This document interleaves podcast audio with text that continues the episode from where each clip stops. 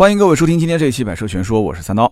今天这期节目呢，和大家聊一聊最近刚刚上市的标致五零八 L 这款车型。那标致的车型其实一直存在感不是很高啊，很多人呢对于这个品牌是有一些好感，但是呢又有一些。彷徨啊，就真的你说要让我成为标致车主吧，有点纠结。但是你要说看看，哎，外形也还可以，内饰也还可以，对吧？就不管说是现在的五零八 L 还是之前的一些车，四零零八、五零零八，包括三零八，很多人觉得还行啊。四零八其实卖的也不错，但是呢，很多的一些车主都是这样的一个逻辑啊，看车的图片都不错啊，到现场看 4S 店的车也不错。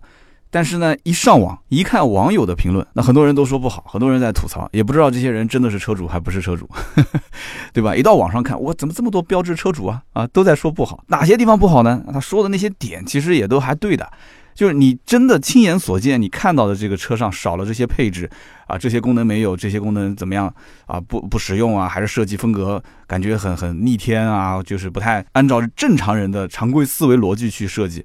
确实是他说的那种样子，所以让让很多人就一开始对标志提了很高的兴趣，之后看了这些帖子，又浇了一盆冷水啊，大概就这么个逻辑。那我有一个没有被证实的判断啊，这个判断是我自己想的，就不知道节目当讲不当讲啊。就我觉得吧，标志这个车卖的好的那几年，都是中国移动互联网还没兴起的那几年。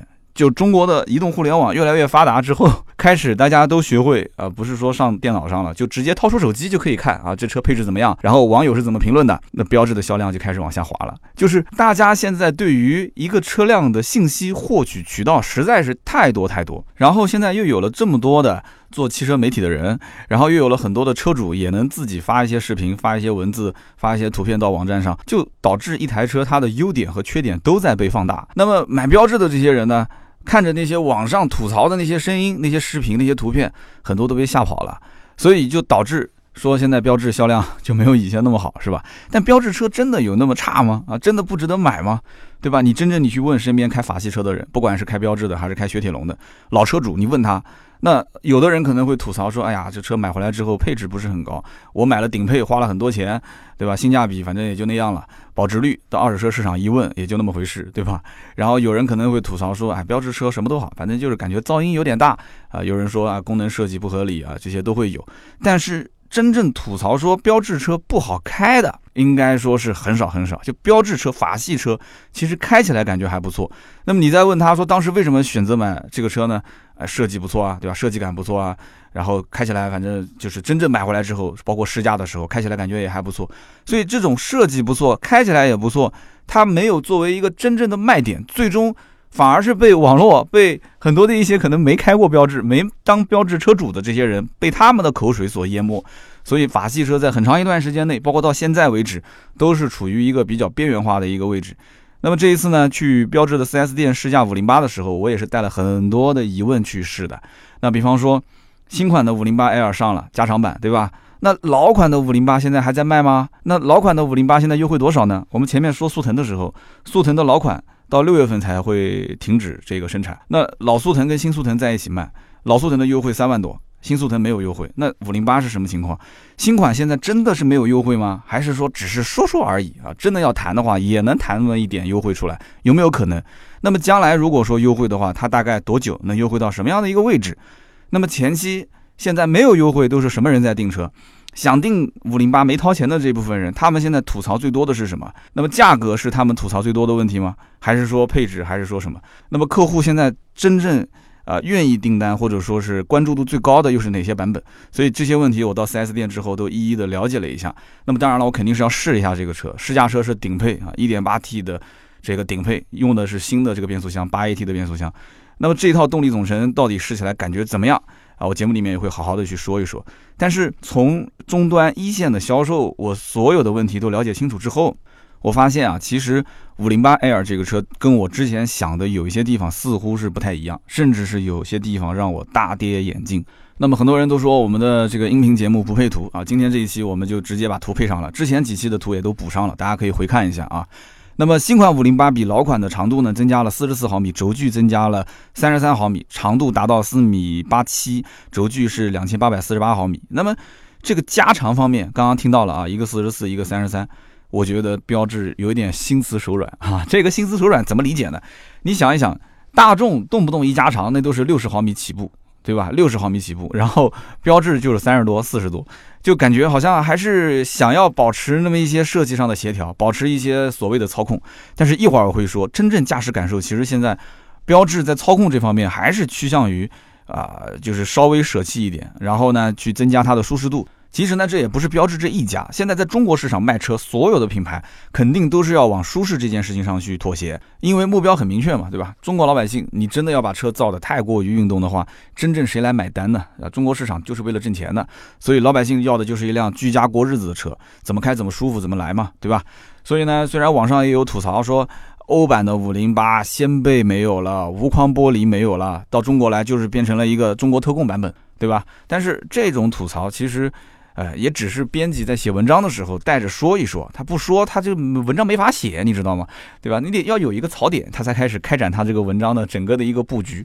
真正你了解到国外的这个五零八掀背版，包括这个无框玻璃这种车型的定价，折合人民币的话，也要二十多万了。啊，二十大几万了。那么在这样的一个前提条件下，欧洲它本来就是跟大众的 item，也就是国内的叫大众 CC 这两个车相去比较去竞争的，而欧洲版本的大众 CC 本来就是定价比奥迪 A 四还要贵。所以，因此，哎，有这么一个设计风格的这样的一个车，欧洲人也比较认标致这个牌子，对吧？那我定价比大众 CC 要便宜，大众在欧洲卖的其实也不是有那么太好，有很多的一些国家它不太认大众这个车。那么在这种前提条件下，那它是有一定市场的。在中国，你要是按照欧洲那种标准、那种方式方法去造一个掀背尾门加无框玻璃的车。那你的定价能够从起售十五万多开始吗？那我要我要告诉你，起售二十出头的话，那你是不是又把它给喷的喷的他就怀疑人生了？你说是不是？所以因此，十五万多的五零八在中国就这么一种方式方法去卖，就这么一种造型，给你一个这样的还还不错的内饰，还不错的配置，你能接受就接受，不接受那就对吧？当幅画去放那个地方看一眼，那么也就得了嘛。所以它是顺应中国市场做了这么一次改变，但是我个人觉得加长啊这方面还是不够彻底。它的这个长度其实跟雅阁比起来是短了二十三毫米，它的轴距跟迈腾比起来也是短了二十三毫米。哎，这有点巧合啊，怎么这么巧？二十三，难道这个二十三是设计师的一个幸运数字吗？啊，所以我觉得很奇怪，都是二十三毫米。所以话说回来，这个车子你看它的后排空间，它毕竟是个 B 级车，它原来其实老五零八的后排空间就不小。那么现在加长之后呢，它的后排空间还是相当可观啊。就从我的实际体验上来讲，我觉得吧，你买这个车，起码它也就是一个 B 级车应有的标准。那这整个车的车身比例，你要去看的话，也相对比较协调。你不管从哪个角度看，起码一个中级车该有的气场它是有了。所以对于五零八这款车静态去看的话，我觉得并没有毛病。这个话各位老铁应该都能接受吧，对不对？没有毛病，没有人会说看到新五零八说，哎呀设计不协调，长得好丑啊！国外的版本结果一改，改成了一个这么丑的中国特供版，对吧？应该没有人会这么说吧？那么新五零八和老款的五零八去对比的话，前脸、尾灯、内饰造型全都有大变化。那么因此它这样的一个变化之后，那五零八 Air 新款的客户他会不会去纠结说，哎，老款优惠幅度更大，我还是选择买新款呢，还是怎么说？这个问题我其实想的有点简单了。我到了 4S 店之后，这就是让我第一个大跌眼镜的地方。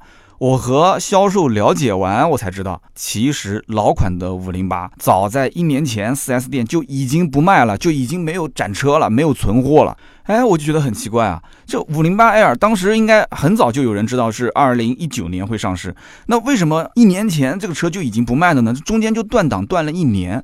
然后后来我就问他是怎么回事，销售就跟我说，他说，哎，其实吧，这个老五零八非常非常难卖，难卖到什么程度呢？就几乎是来任何一个配置的版本放到仓库里面，它都是存货，而且会存很长很长很长的时间。然后我就问他，我说，那你之前的这个老款的五零八最后一台是什么时候卖的？他想了很久很久，他说。大概一年半前吧，而且卖的是一台已经库存了快一年的一个，就我们俗称叫老皮鞋啊，老皮鞋，优惠了六万多块钱啊，优惠六万多块钱，最终才把它卖出去。所以老款都没有货了，你说跟新款这比啥？有什么好比的？老款都没车，一年多都不卖了。所以五零八当年那么难卖，什么原因呢？其他城市我不知道，南京有一个很特别的原因啊，我估计一说到这里，很多人就应该猜到了。南京的路上，出租车就是五零八啊，就不是说所有的，但是有一部分出租车就是五零八啊。南京老百姓打车的话，一定是多多少少会打到过五零八这个车。那么五零八这个车在南京是出租车，你想它又是个 B 级车，这就很尴尬了。你说一个老百姓买一台车，那结果跟路上的出租车差不多，那这不就是 花了二十来万买个出租车的感觉吗？所以很多人就会觉得，那这五零八肯定不是我的首选。那么如果说优惠幅度真的很大，感觉从一个 A 加级的车花了同样的钱跳到了一个 B 级车，毕竟是一辆 B 级车，对吧？还是个合资品牌，买到一个五零八，那所以他说当年一年半前优惠六万多卖掉一辆车，我觉得也是能接受的啊，这是一个很现实的情况。那所以我不知道其他的城市五零八的这个车卖的怎么样，老款啊，是一年多前是不是跟南京一样也都不卖了，还是怎么回事？但是南京就是这样一个情况，4S 店一年多都不卖老款的五零八断档，所以这件事情其实让我还是蛮震惊的啊。那么在价格方面呢，新款的五零八 L 定价是十五点九七万起售，那么顶配是二十二点五七万，中间的这个价格的幅度拉了将近七万块钱。那么其实这个定价你说高不高？从销售一线的角度来看的话，这个定价比以前的，你比方说 1.6T 的版本，比以前还反而低了一些，它真的是降了一些。那么起售价作为一个 B 级车，十五点九七万，这个入门价格其实比同级别的车应该讲是差不多低了两万块钱。你看看，不管是凯美瑞、雅阁还是大众的车，基本都是十七万多、十八万、十九万多起售。那么顶配价格比同级别的竞品。也是低了差不多五六万块钱，同级别的竞品那都是顶配能到二十六七、二十七八，它的顶配是二十二点五七万，哎，所以你觉得这个价格定的高吗？还算合理，对吧？没什么问题啊。那人家标志它也要生存，是不是？你一台 B 级车，你你不能说让它十三万多起步，十二万多起步，二十万不到就封顶了，你就不能这么玩吧？你要这么玩，我们前面一段时间聊的那个全新一代速腾，速腾不就是这个定价吗？速腾不就是这个定价吗？那你让速腾这种车怎么玩？你说是不是？但是没办法啊，标志就是标志，大众就是大众啊。挂着大众标的速腾，只要降价，它肯定好卖。但是挂着标志标的这个五零八 L，它如果说降价，也不一定特别好卖。所以我跟他当时聊了一个很有意思的话题，我说你们现在不是不让价吗？那有没有正常的返利啊？他说返利肯定是有的。我说那既然卖出去的车有赚钱，你就不能现在早早的把这个价格优惠幅度拉低一些，然后让客户早点动心嘛？那销售是这么回答的：我现在就算让个五千八千，让个一万块钱，对他来讲他会买吗？就甚至于我现在不让价，反而会有人买。我如果让了个五千八千，反而就没人买了。为什么？因为他等一万，等两万，他等三万。他这个话说的其实也一点毛病都没有啊，是对的。这就是正常消费者的一种心态啊。你标志这款新车，只要价格一变动，那我肯定就是等着你越来越低嘛。但是如果你现在新车刚上都是原价，哎，他就有一部分人。就是为了尝鲜，对吧？原价就原价，还省心了，我也不用满城市的去比了，大家都是原价，那我直接刷卡我就买。后面至于降价不保值这些事情跟我无关，我尝鲜了，我讲起来我是哎这个城市里面第一辆车的车主，对吧？我是我当年五零八 L 整个这个南京市第一台提车的，哎，这他为了有这么一个名号，他觉得好歹他还占到一点便宜啊，所以因此。就是这么一种状况，现在的五零八的这个行情就是新款没有什么优惠啊，但是你真的去谈，我估计送点装潢什么的应该没问题。那么这样的一台车，我觉得吧，它其实定价虽然不高，但是车子很难卖，还有几个问题是我估计厂家都不一定想到的，但是真正你要去。一线的市场了解一下，你就会发现这几个问题还真的是蛮严重的啊！我一个一个跟大家去说一说。不管你是不是要买这个车，还是身边有人要买这个车，听完这期节目，我觉得对购买五零八这个车啊，应该会有个非常非常大的帮助。我自己至少是这么认为啊。首先呢，就是起售的十五点九七万这个配置，我们一个一个分析，它一共四个配置嘛。十五点九七万这个配置虽然说定价不高，但是它有一个明显的短板。什么短板呢？网上应该很多人看了这个车子的相关的报道，应该都知道，啊，就是现在不管说车评充不充钱，但是有一些原则性的东西，它该说还是会说。低配的气囊只有两个，主驾驶一个，副驾驶一个，就俩。那我就想问了，那侧气囊呢？头部气囊呢？对不对？有人叫叫头部气帘，那这些气囊，这个你怎么想起来把它给剪掉的呢？就现在你哪怕买个十来万的车，它这些气囊也都是标配啊。你怎么五零八都是个 B 级车了，十五点九七万，说起来价格也就是。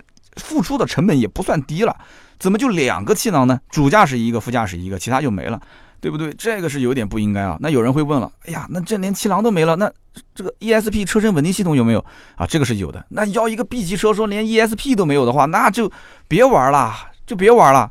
所以我就有点搞不明白的是什么，就是十五点九七万，就连全液晶仪表都有了，驾驶模式调节也有，无钥匙进入也都有了。哎，但是为什么气囊就只给两个？所以这就是法国人任性的地方。你稍微调研一下，对吧？你不会调研，你就你就仿造现在的这个卖的最好的那些竞争品牌去去怼你的配置不就行了吗？为什么那么任性呢？真的是太任性了。那么这是一个气囊的问题，气囊就是它的一个最大的短板，所以我不讲吗？这就是中国的移动互联网害了这个标志的销量啊，真的是这样的。消费者现在谁不会掏出手机上网，啪把这个配置单一拉。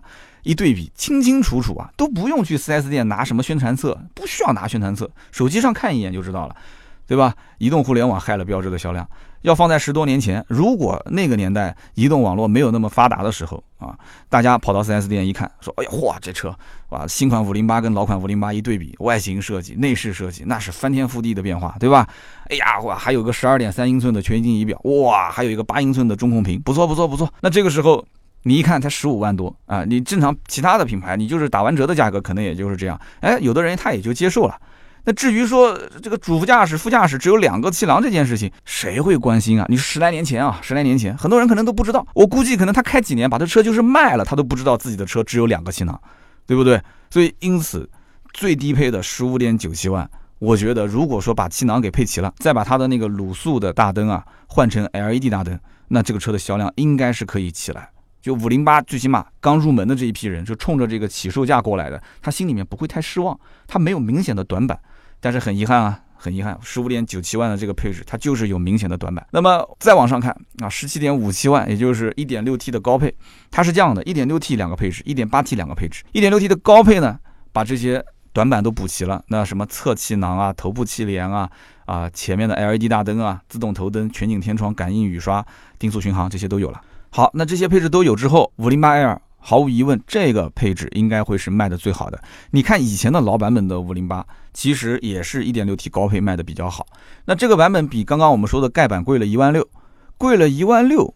我觉得也会有人去考虑，因为毕竟盖板它有明显的短板，我宁愿加一万六上这个版本。但是这个时候问题又来了，什么问题呢？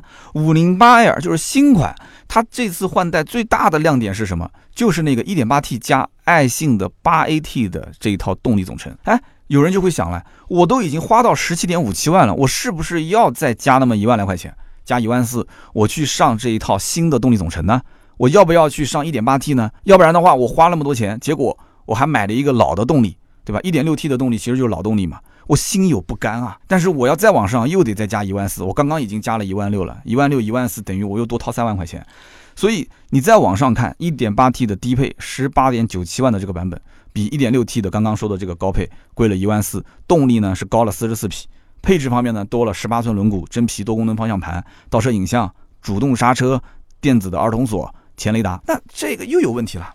很多人看到了一点八 T 的这个配置之后，他也纠结。首先，这一万四加的都是什么配置啊？都花里胡哨的，没啥硬货啊，对不对？轮毂十七、十八有什么区别？开就是了。真皮多功能方向盘，我觉得那个方向盘不就正常用嘛，对吧？倒车影像还蛮实用的，主动刹车。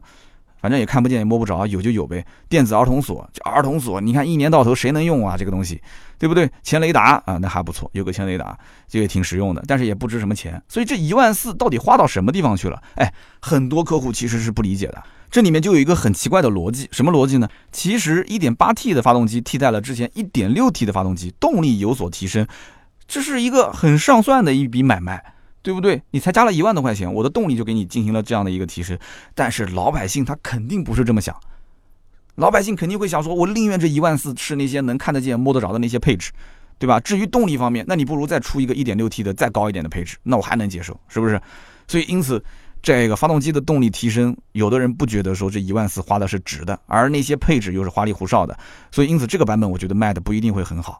啊，所以这也是法国人比较任性的地方。你要想法国人，如果你问他，你说你在中国市场就按照你的这种最任性的方式去造车，你怎么造？那法国人甚至可能会告诉你，中国这个天气雾霾太严重了，我觉得连这个天窗都不需要，我不要造天窗，没有天窗那会更好卖，啊，没有没有天窗就雾霾更少了，是吧？所以因此 真的是这样子啊，就太任性了，你不装天窗试试。你别说全景天窗，你你就是一个普通小天窗，你装在车上，我估计都很多人要喷你。你更别说你不装天窗。如果一款车全系没有天窗，那我估计网络喷子如果不把你喷到怀疑人生，那真的我随你怎么说啊？那最后就是关于法系车最拿手的顶配车型了。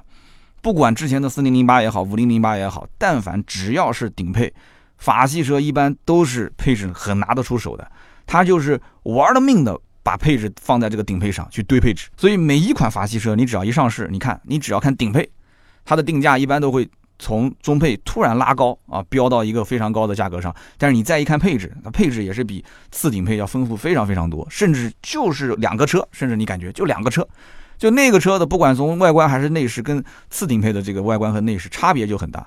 所以果不其然呢，这个五零八 L 的顶配二十二点五七万，这个价格比次顶配贵了三点六万。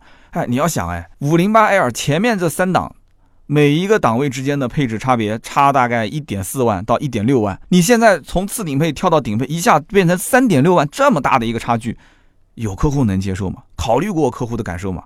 好，哪怕这些都不重要，你说我二十二万多的这个定价其实也不算高，你跟竞品去比，对吧？雅阁、天籁、凯美瑞，你跟什么帕萨特、迈腾比，价格不算高。好，行，那不重要，那我们就看看多了哪些配置，好不好？看看哪些配置：自动泊车、自适应大灯、主副驾驶真皮电动座椅调节，再加上座椅记忆啊、并线辅助、车道偏离预警。交通标识识别，再加上中控屏，中低配都是八寸的，那这次呢变成十英寸的。那么还有车联网，还有 GPS 导航，还有无钥匙进入，还有 PM 二点五过滤，无线充电，感应后备箱。但是这个感应后备箱它不是电动后备箱啊，它是用脚稍微踢一下，后备箱就会弹开。那其实呢，这个顶配的五零八 L，你放在竞品当中去做对比，就你去看它的配置对比。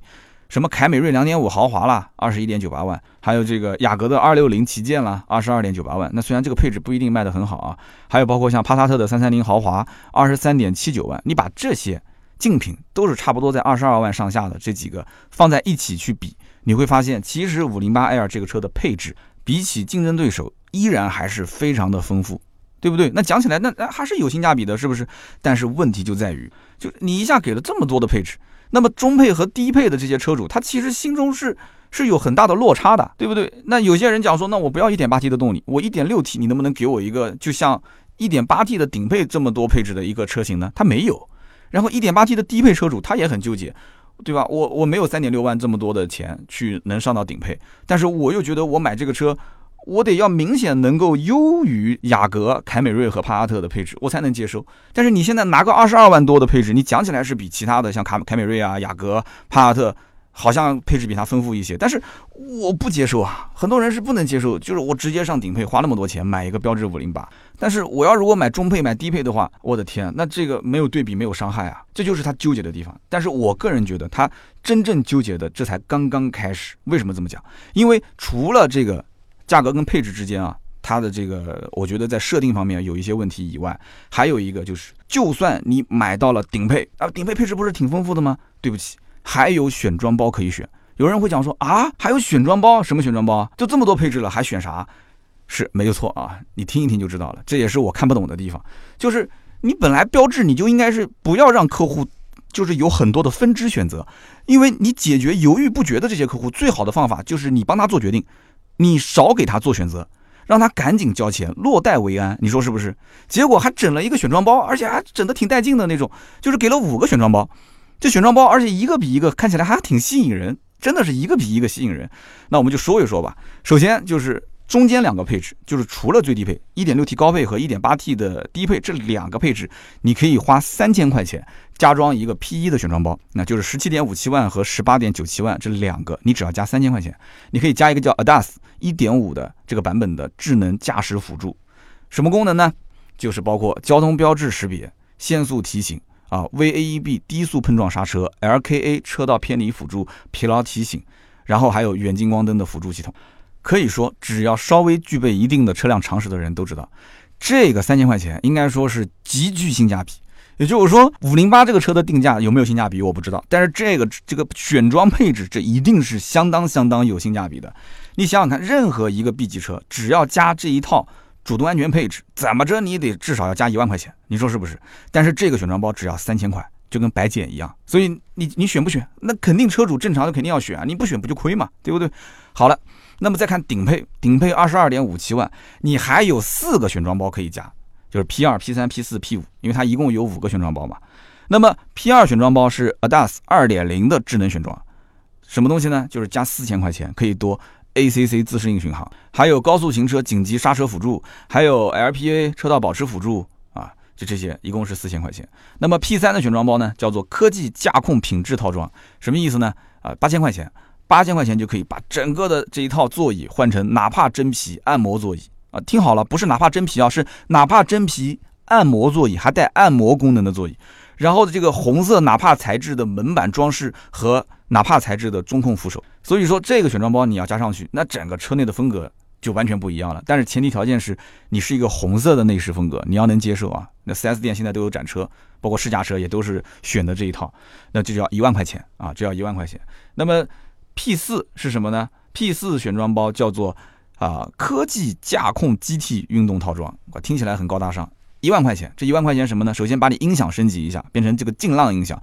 八个喇叭加中控喇叭，再加低音炮，然后呢还有 GT 的名牌在车的侧面，然后还有 GT 的专属的铝合金的轮毂，再加上可变独立悬挂，还有多重感官驾驶系统啊。那么这个选装包是一万块钱，那么再往后就是 P 五，P 五的选装呢就是夜视啊，这个啥都没有，就一个夜视功能，一个夜视功能多少钱呢？八千。但是你要知道，夜视功能是现在目前所有网络上但凡是测评这个车或者是写这个车文章的都会提到的。但是这个功能其实是一个选装的选装包，八千块钱，那么这简直就是一个非常非常虐心的一个选装包。为什么我这么说呢？你想一想，咬着牙上顶配的客户，本来是兴高采烈，觉得自己拥有了全世界。哎呀，好买这个车，你看帕萨特车主没有我的配置啊，然后这个凯美瑞还有雅阁的车主也没有我这个配置，对吧？我都有了，但是结果一看，真的没有吗？其实还有很多功能是可以加的。你真正加上了这些配置，你才甩开了那些开雅阁、开凯美瑞和开帕萨特的车主。但是你真正加了这些配置之后，又多了三万块钱，又多了三万啊，就变成二十五万多的一款车了。再加上税啊、保险啊这些，接近三十万，接近三十万买个标致五零八 L。能接受吗，兄弟们？你说说，当你决定买顶配的时候，你又看到了这些选装包，你是一种什么样的感觉？而且我再反过来讲，就是刚刚我前面提到的这个五零八 L，现在网络上的这些评测的视频和文章，都是着重在介绍的，全是选配的这些功能啊，包括什么我刚刚讲的夜视啊，包括这些音响啊，啊，包括这些车内的材质啊，哪怕的这个按摩座椅啊，你想，你全都去介绍这些功能的时候，那当一个车主。真的想买顶配的时候，他发现，哎，怎么都没有这些功能，然后知道，哦，原来这都是选配。那八千的夜视加不加？一万的这个所谓的 GT 的运动套装加不加？对不对？那你要如果说我不加，我就任性，我就买一个量产的顶配。好，那么有一天啊，如果有一天同事上了你的车，对吧？大家年轻人嘛，都喜欢看看什么车评啊，这些也都知道你买了一个新款的五零八，甚至你买了之后，他偷偷的掏出手机看一看，哟，怪老王买了一个五零八嘛，来看看。呃，网上的视频、图文全都是讲的这个车有夜视功能，有夜视功能。好，有一天上到你的车，你说，哎，老王，这车借我开开，我来看看你的车夜视功能怎么样啊？结果你说我的车没有，哎，你这不是买的顶配啊？你说是顶配啊？那你顶配怎么会没有夜视呢？那就很尴尬是吧？你说那顶配还要再加八千选装才能上这个夜视功能，那你说同事再来一句，顶配二十多万都买了，你还差这八千块钱吗？你怎么不选上呢？就跟老子教育儿子一样的。你说这个，你想不想赶他走啊？你想不想跟他绝交？就很尴尬的一件事情。那现在 4S 店试驾车，包括现在的有一些巡展车，用的都是顶配，再加上三万的选装，全部给装上。那么这就是真的信仰啊。那么选装完的价格已经是二十五点五七万了。那这里面有个问题啊，就是顶配的这几个选装包当中，真正装到车上，立马就能感觉车上就是有变化的，就是那个八千块钱的。叫做什么科技驾控品质套装？那么这个套装装上去之后，整个车内氛围确实会有变化。你在 4S 店，你只要看一下装这个套装和不装这个套装的车有什么差别，那就一眼就能看出来了，对吧？也很容易让人去买单。但是其他的这些选装包，你看它加的其实都是一些功能性的配置，而这些功能性的配置，只有在你用的时候，你才能觉得它存在。它真正装在车上的时候，你并没有实际的感知，对吧？你得用。那么这些选装包，我有个感觉像什么呢？就像我们买这个人寿保险，你平时如果没个病啊，或者是没个什么发生意外啊，你根本就不会感觉到这个保险的必要性。你必须得身边有朋友、有亲人，你遇到了这种事情，然后保险，对吧？救急的时候发生了作用，那你会感觉到真的生命无常啊，所以还是得买份保险。那么这种带有功能性的选装包，其实就类似像保险销售，它只要把一些场景化的这些。啊，跟客户啊进行一个描述，其实也容易让客户产生兴趣。这关键问题就是销售想不想让客户产生兴趣，这是最关键的。但是总体来讲，你按照价格去判断的话，这些功能以及它的这个八千啊呃，好比说四千啊，还是一万啊，就按照这个相对比的话，我觉得还是相当划算的，性价比不错。所以呢，我个人是这么觉得的，就是今后啊，这个公关公司不要再拿这些顶配，并且是顶配还加上选装的这些试驾车，去给这个汽车行业的媒体人去评测。那你想想看，那大家拿到这个车之后，那一顿猛吹。结果吹的这些配置功能都是选装，然后吹完之后，4S 店的销售就干瞪眼了。老百姓是接到这些信息了，而且老百姓接收到这些信息之后，他也是冲着这些配置去的。4S 店家里面的存货它没有这些配置，而且最畅销的版本其实也不是这些加选装的配置的这个版本。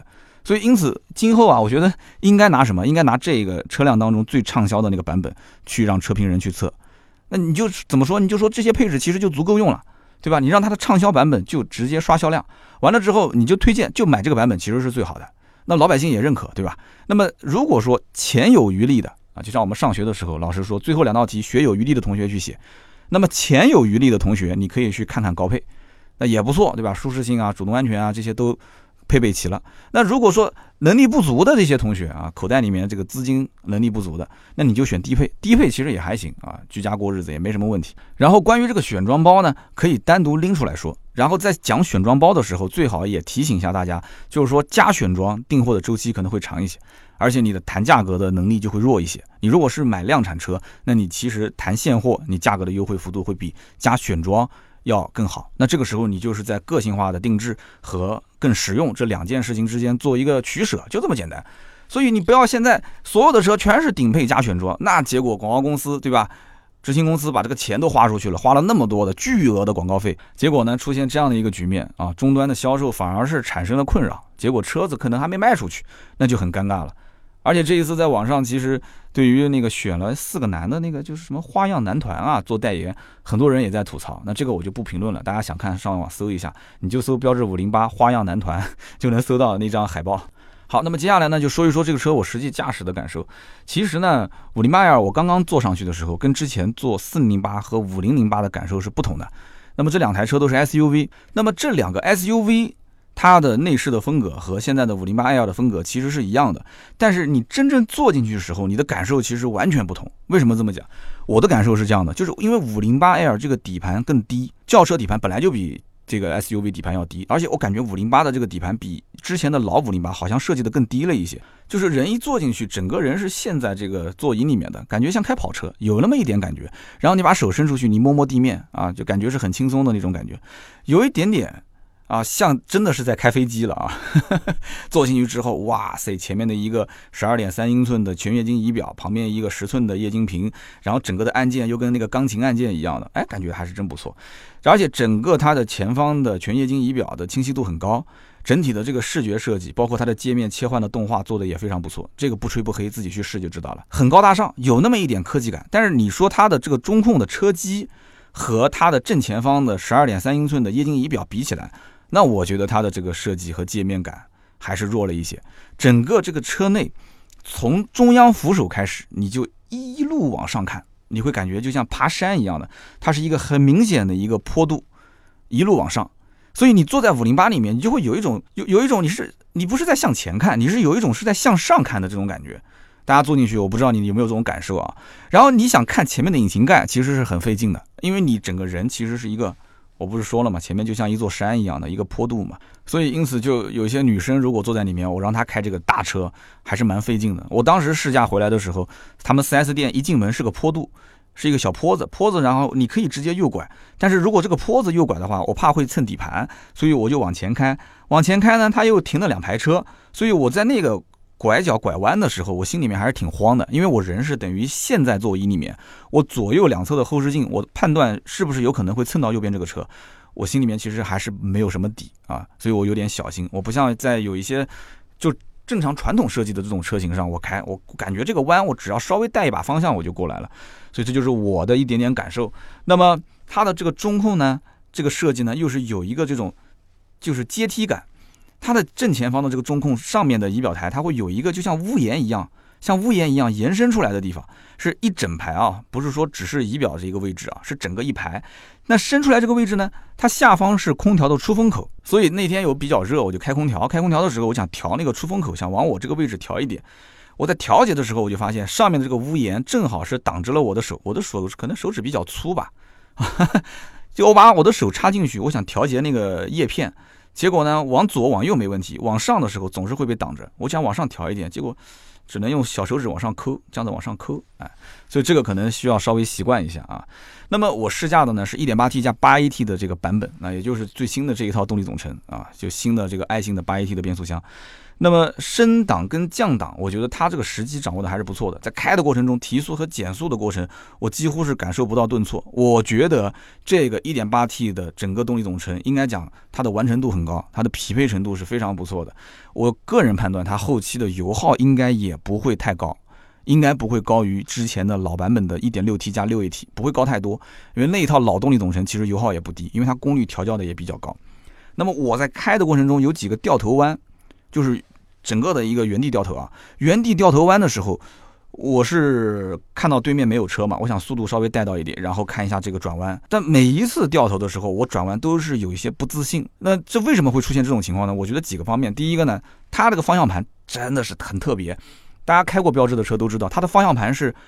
上面是平的，下面也是平的，它是一个不规则的这种方向盘，不是像我们传统的，要不就是整个是圆的，要不最多也就是下面是平底，对吧？它是上下都平底，并且它的这个圆啊，比正常的车正常车的方向盘的圆要稍微再小一点，直径要小一些。所以我转弯的时候，它的车身姿态又很灵敏啊，动态反应很灵敏，所以我转弯的过程中就感觉很不自信，稍微带一点点方向，整个车的姿态反应就很大，所以我就不敢原地掉头，我还带着速度，是不是？然后呢，这个方向盘的形状又很又又很奇怪，就像开飞机的方向盘、开赛车的方向盘。然后它的视觉感官，然后触感，然后再加上你实际感受，就让一个老司机就有一点拿捏不准。那么另外一方面，就我刚刚说的，车身姿态反应很灵敏，切弯的时候、原地掉头的时候，它的悬挂又没有给它一个很好的支撑，所以就有点软脚的感觉啊，脚比较软。那么这种驾驶感受，其实我前面也说了，他现在不想把车做的太偏运动。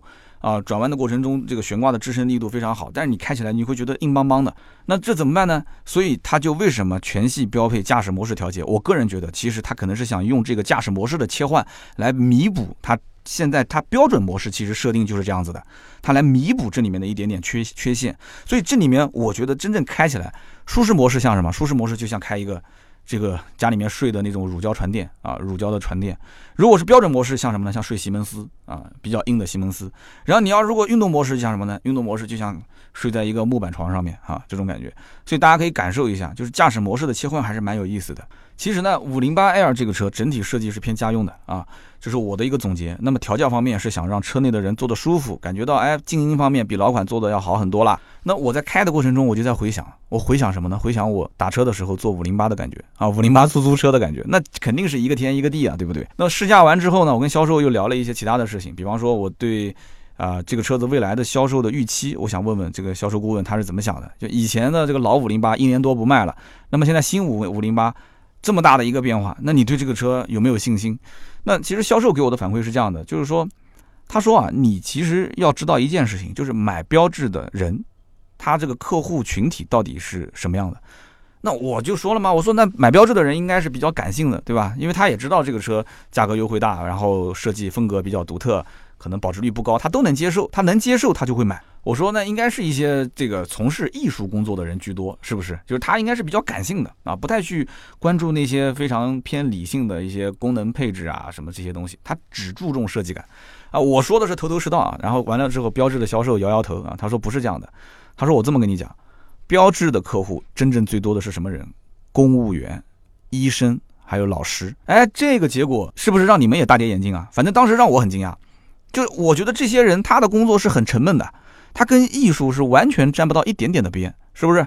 你甚至就是标志的厂家，他定位这个客户群体，他一定也是相对来讲社会中间分子，而且必须得有一点点这种啊比较潮、比较时尚的这种细胞。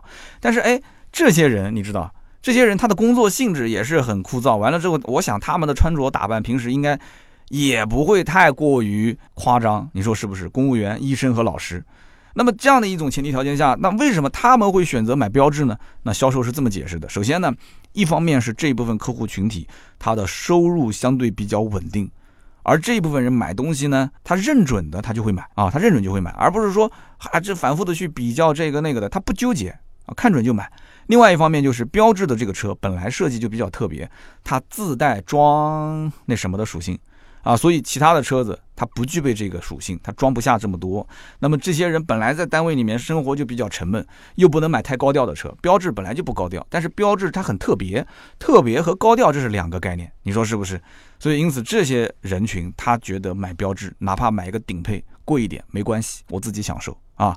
哎，这个逻辑我觉得就说得通了。但是呢，这些客户他要这些个性化的选择之后，这个销售啊，他开始又犯难了。为什么犯难？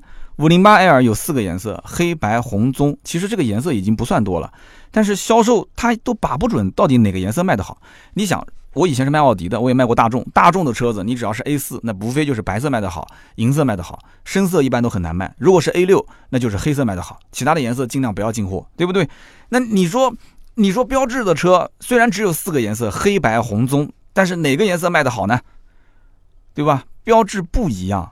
你如果进了黑色的货，客户说我要白色，你没有；你进了白色的货，他说我要红色，你没有。而且他认定的颜色，你还没办法去转，他就是冲这个颜色来的，他没办法换。那你说好，我有了红色了，他说我要高配，你这是中配，你高配又没有货。那你如果高配也有货了，他说我还要加选装包，你没有加选装包，你不能说返厂再重新加，你说是不是？只能重新定，所以很痛苦啊。真的是很痛苦，我也是蛮同情这些卖标致的销售的。现在厂家对于经销商关于五零八 L 新款车型是处于什么样一个政策呢？就是暂时不计量也不计奖啊。有的人可能不一定理解，我解释一下，什么叫不计量不计奖呢？就是说白了，你经销商愿意提多少台，你就提多少台拿来卖啊，我也不压货给你。那么你卖多少呢？卖多卖少，我也没有什么。就是卖的多奖励的多，卖的少奖励的少，我也不处罚你不卖，我也不处罚，就是叫做不计量也不计奖。但是我从另一方面了解到，可能这种时期不会太长。我另外了解到的就是，厂家其实对于五零八 L 这个车还是有任务的，他是希望经销商全国的经销商全年能够卖到两万台的目标，我这个目标其实也不小，那相当于平均一个月卖到差不多两千台车。那我问店里的销售，我说那这个标志整个 4S 店里面什么车的销量最好，对吧？你总归应该有一台台柱子车型。销售看了一眼啊，看了一眼这个展厅的车，然后跟我讲，呃，这个月呢是4008卖的好，上个月呢是408卖的好，再上个月是308卖的好。这个完全看客户的心情，没有规律可言，没有规律可言啊！我的天，这个简直是啊，干标志的销售确实挺累啊。其实这就是标志五零八 L，在国外用无框车门和溜背造型，用来打什么呢？大众的艾腾，对吧？在中国跟雅阁、天籁、凯美瑞争夺客户啊，其实跟他们争也很难了。我觉得更多的是争哪些车的车客户啊？比方说像阿特兹，比方说像迈锐宝 XL 啊这些车。我觉得抢一点客户过来还是有可能的。那虽然有人可能会说说我不买法系车，对吧？法系车保值率低，小毛病多。